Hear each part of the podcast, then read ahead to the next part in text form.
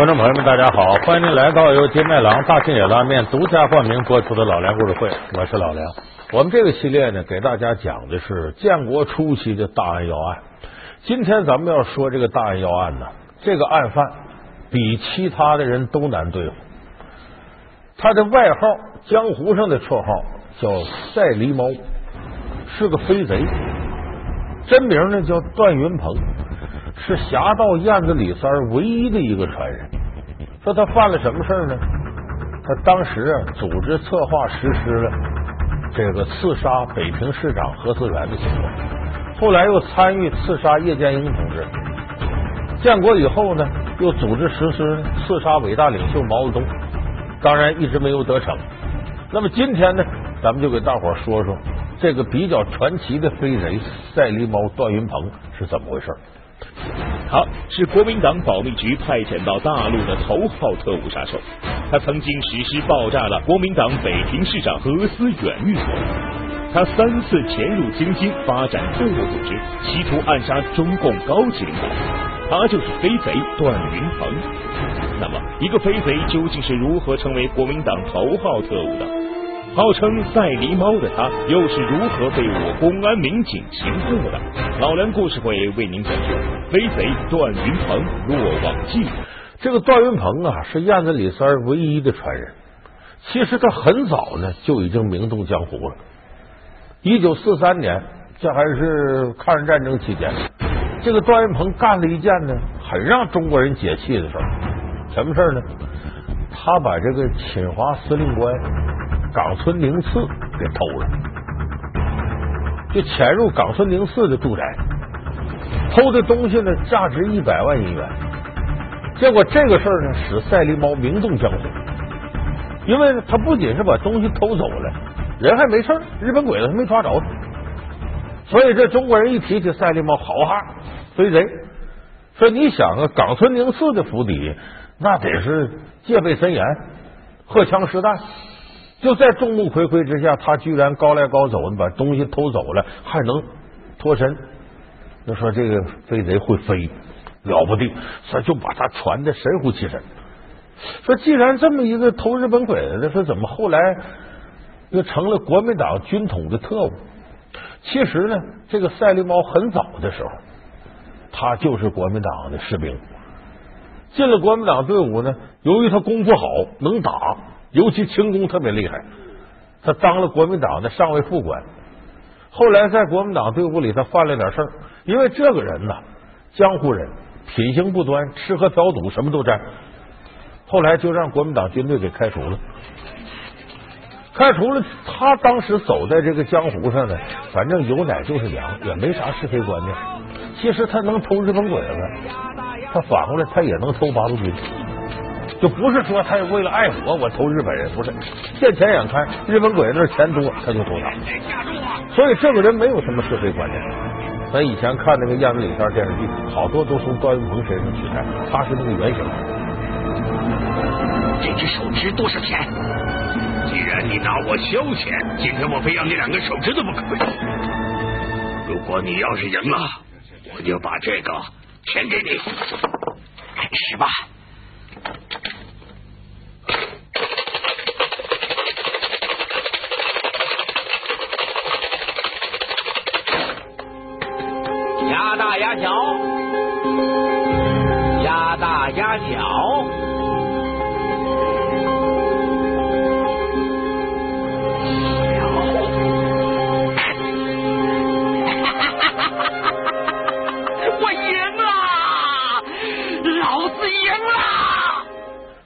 一次呢，他从国民党这部队里被开除了，到唐山去偷东西去，结果那天喝了点酒，喝多了。躺着睡着了，醒了之后一摸兜坏了，兜里有点钱全没了。你说这飞贼让小偷给偷了，他心里也不痛快。那自个儿喝多了，说这饿的都不行了，说这个偷点东西偷点钱买吃的吧，不赶趟，这饿的不行，也没力气偷了。他想来想去呢，我干脆吃白食去吧。怎么吃白食就不给钱？哎，红薯烤红薯了，刚出炉的烤红薯啊！哎先生，先生，先生给钱。哎呀，不用给钱了。哎呀，先生是您给我钱，不是我给你钱。我给你钱？哎，对，您吃了我一斤红薯的那个钱。我吃了你一斤红薯。嗯，你那没牙老太太吃的东西，你看我牙口这么好，我能吃吗？哎，我没吃。不是你怎么撒谎眼瞪眼？你这刚吃完，你怎么说没吃呢？不能赖账啊！这老板当时就急了，说这么着，老板，你现在拿个秤来，你摇摇我。我如果要重超过三斤，我就认你账，给你钱。我没有三斤重，那你不能说我吃你四斤东西吧？这老板说：“嘿，你这搓火行。”咱们心想，你还能没有三斤重？整了个秤腰，这段云鹏啪落到秤上了。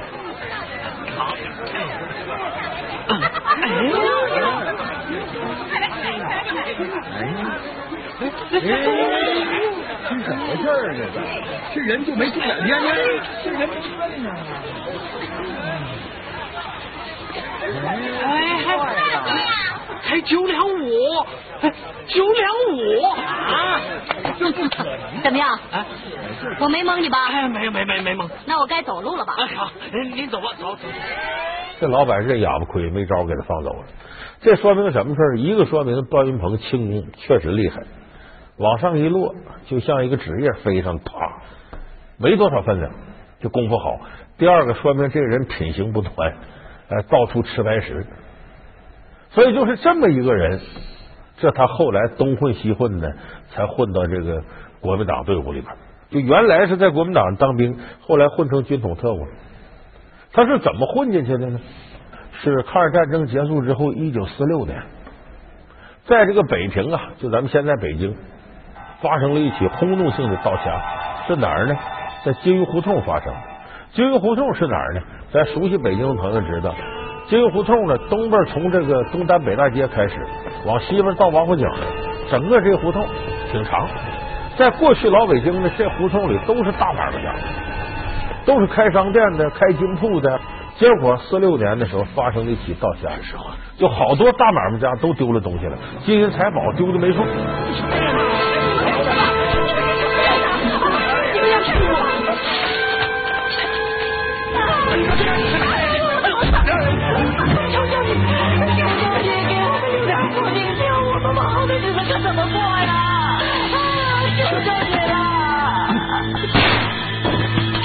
要走了风声，就这个下场，快！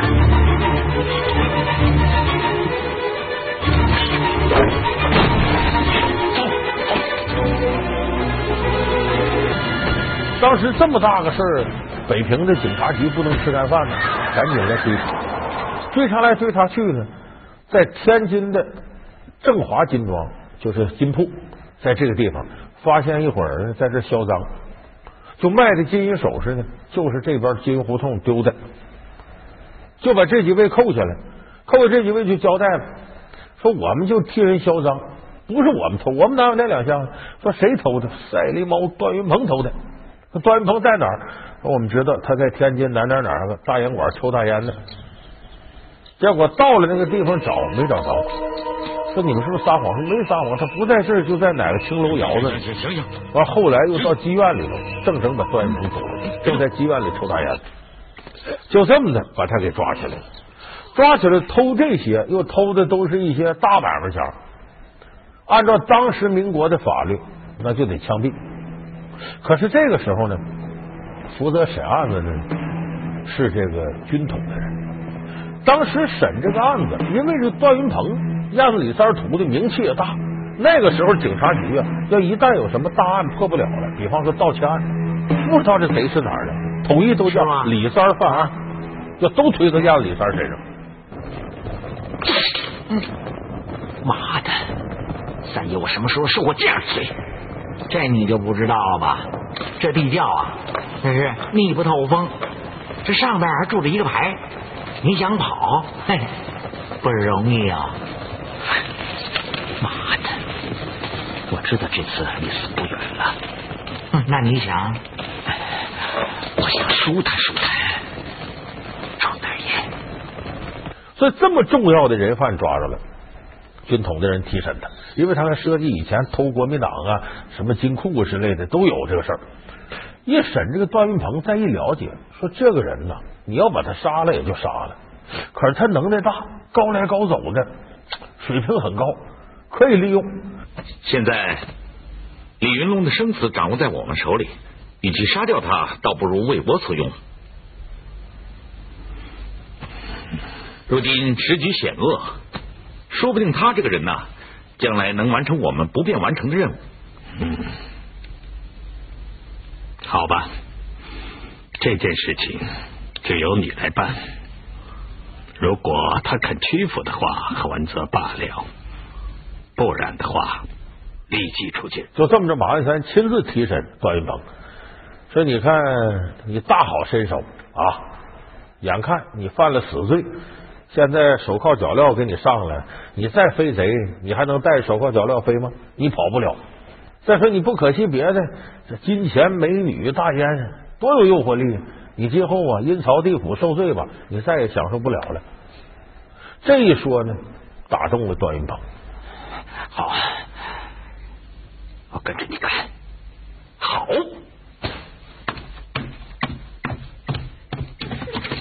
这里面有个你搓背捏脚的杨姑娘，这是咱们靠山用飞机从上海滩运来的。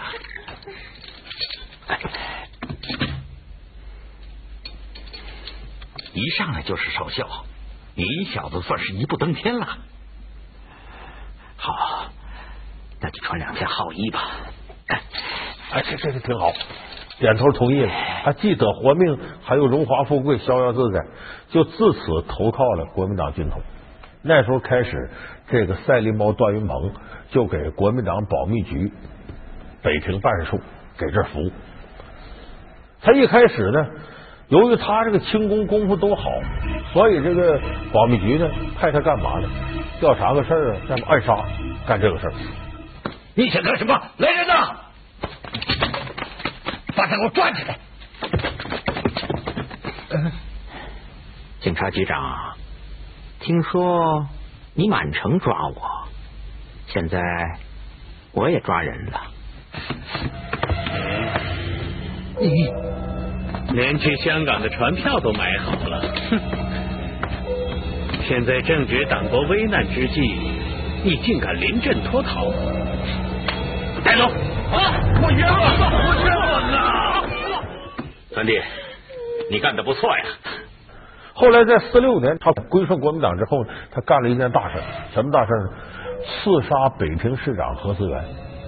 这个何思源呢，是国民党人，但是个进步人士，也一直是共产党争取的对象。咱们都读历史课本里头有那么一页，说一九四六年呢，驻扎在北平的美国两个大兵。强奸了一个北大女学生，引发了北京的学潮。当时北京有五十万学生上街游行罢课。那么这个事情呢，国民党态度呢，一开始是容忍，接着就要镇压，抓了不少学生。这时候北平市长何思源思想很进步，积极和警察部门斡旋，要把学生放了，然后还把救济粮拿出来给学生吃。结果这个事儿呢，就触怒了这个蒋介石。蒋介石说：“这人也跟我不一条心，罢免他，就把何思源撤职了。何思源撤职撤职了，没消停。他利用和北平剿匪总司令傅作义的关系，经常去傅作义家商量，说咱们呢也别造孽了，生灵涂炭呢。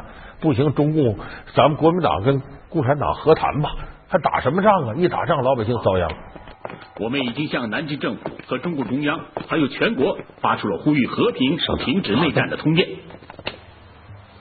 这是请愿书。好，谢谢何先生，谢谢北平各界朋友们对国家前途的关心。能实现和平当然是件好事，我傅作义一定会认真考虑各位的提议。我们几个代表北平市民还要出城向中共呼吁。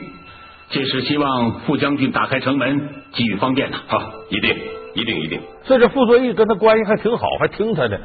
就这个事儿，蒋介石更恼火，说看来这个人不能留了，早晚他得跟共产党走。说怎么办呢？召会这个国民党保密局北平工作站，这人给他拿下，要把这何思源杀了。何思源，何思源。早就不该让他活到今天了。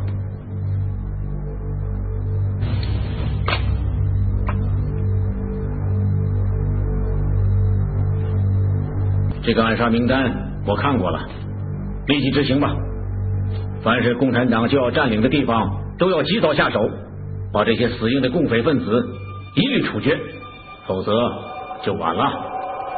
是，怎么杀？那肯定暗杀，不能明面动手。这个任务就交到了段云鹏手里。段云鹏就这么定，定了个周密计划，说咱这样，明面你杀人肯定不行啊，这人有社会影响。暗杀怎么暗杀呢？这么着，我穿房越脊，他们谁都不知道。我就在何泽元他们家里这六口人，两个儿子，两个女儿，加上他们老两口，在他们卧室房顶上，我安炸弹，安完炸弹，咱们引爆就完了呗。反正你不就把他弄死吗？这是直接动手很难。这样呢，保密局同意了，可以这么干。于是，在凌晨三点钟的时候，这个赛利猫段云鹏带着这个炸药回来了。他这个功夫很高的，上了房一点动静没有，三房越脊，来到房顶上，四下看无人，看准了奶奶卧房，就把炸药打快睡吧，哎，好，睡睡睡睡，明天还要早起呢。哎，好，睡睡睡。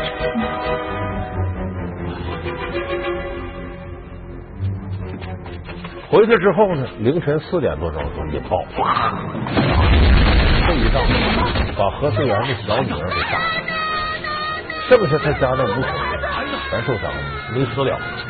当时这个事引起的轰动很大，虽然很多人都说这一定是国民党派人干的，但是也没有确凿的证据。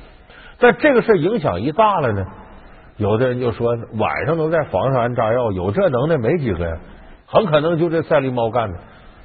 他成了焦点人物了，所以保密局当时就说：“你躲着风吧，把他弄上海去了。”后来国民党在大陆节节败退，他又跟着保密局呢去了台湾。老梁故事会为您讲述飞贼段云鹏落网记。撤到台湾以后呢，对于一个这样有本事的人，国民党是不能轻易的不用他。所以在一九四九年九月份，新中国成立前夕，那阵已经就整个大陆都在这个。剿匪剿国民党，国民党大势已去，百分之百不行了。这时候把这段云鹏派回来，秘密潜伏回北京、天津、上海，让他干嘛来了呢？准备组织暗杀。要不是实际的，只是地下反共救国军和特别纵队全面出击。是，目前也是刺杀中共头目的最好时机。杀他一个，就会给中共造成巨大的心理打击，影响民心，影响中共的政权。你看，台湾便是，要我们趁韩战的有利形势，随时准备刺杀毛泽东。毛泽东这个孙子，就是连根针也很难插。这个时候，新中国成立了，那咱们各方面警卫设施也很强，他想下手是非常困难的。可是这个时候他没有放弃，那边这个国民党不断的给他经费，他就在北京一带活动。他打听什么呢？比方说中南海在哪儿啊？中共领导人办公室是哪儿啊？毛泽东专车车牌号多少啊？来通过用金钱收买各种方式打探信息。但是这几年他一直没有作为，除了发展这些特务以外，他也没干别的事儿。那边呢，国民党是亡我之心不死，一而再再而三琢磨怎么能够反攻大陆，怎么能够刺杀中共领导人，暗杀这个重要任务就交到段云鹏手上。有炸弹！闪开！大家不要乱打开胡子！过来，快闪开！队长，我是把头，大城后轮下发现有定时炸弹。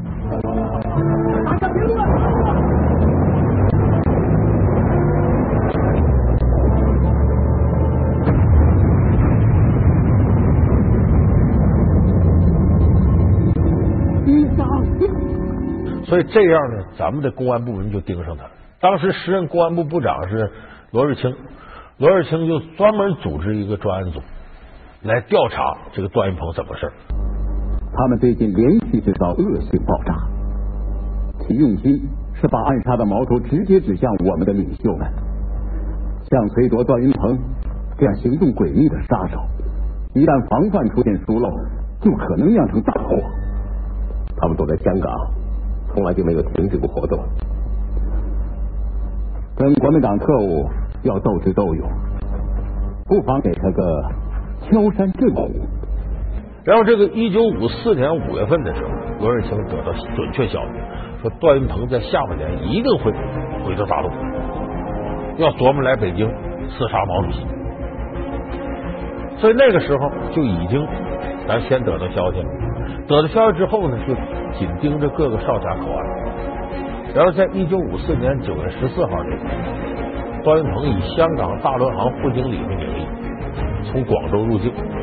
装成商人，我来做生意来了。一入境就被咱们的干警给盯上，盯上先别着急下手，稳稳当当的，因为这飞贼，因为咱也不知道他能耐多大。都说他平地能飞起多老高来，你万一光天化日之下抓不着他，他跑了不就坏了吗？那等等到他晚上在外头吃完饭酒足饭饱，回到广州饭店，咱们干警不能当时就把他打假，把段云放了。要自杀没那么容易，把他绑在担架上，到飞机下北京。运回北京过程当中，怕他跑，他都把他传的神乎其神的，在飞机上整个担架，把他捆担架上了，就怕他跑。其实你说在飞机上他跑，他往哪飞去？不也得摔死吗？就当时把他传的太神了。王主席听这事还问说说这个段云鹏是飞贼呀，说他能飞，你让他飞一个给大伙看看。完，段云鹏对这审讯员说：“哎呦，我哪会飞？我就是跳的比你们高。其实呢，这就是咱们长久以来一说江洋大盗飞檐走壁。那个飞檐走壁呀，根本不是大家想象的一跺脚，噌，我几丈就上去了。因为啥？你要真有这能耐，那奥运会跳高跳远冠军不都你的了吗？早为国争光，还当什么盗贼呢？得金牌奖励多多呢。所以这个飞檐走壁呢，是什么意思呢？”你比方说，我上这房梁或者从这墙上走，绝不是一跺脚就上墙头。他早就把墙上啊哪个着力点看好了，然后带着助跑蹭蹭蹭到墙跟前蹭起来，借助这惯性上来了，然后脚蹬到那个发着力点砖头上，然后手再一勾勾到那木棍上，蹭蹭几下子上来了。就是他的功夫也是练出来的，但是再怎么练，你不能逃脱物理规律，你也得有着力点。也就是说，咱们这个传统武术呢，它是在自然规律之下，通过刻苦训练做到的。段云鹏也不外乎是个江湖高手，他不是神乎其神的飞贼，所以你抓他，他不可能一下飞到外星球的，他还是个凡人。你既然是凡人，咱们都说天网恢恢，疏而不漏，你跑到天涯海角去，法律的大王也最终能给你手口抓住。所以这也是告诫我们很多自认为有点本事的，你也不过是个凡人，你也不是外星人，你能跑到哪儿去？所以自作孽不可活，还是中国那句老话：最终伏法者都是多行不义必自毙。手影故事如何完成了动画启蒙？水墨剪纸又怎样融合在一起？葫芦生意竟然是用母鸡换来的。从窗棱到荧幕，剪纸都经历了哪些变化？老人故事会剪纸动画片。老梁故事会是由金麦郎大金野拉面独家冠名播出。我们下期节目再见。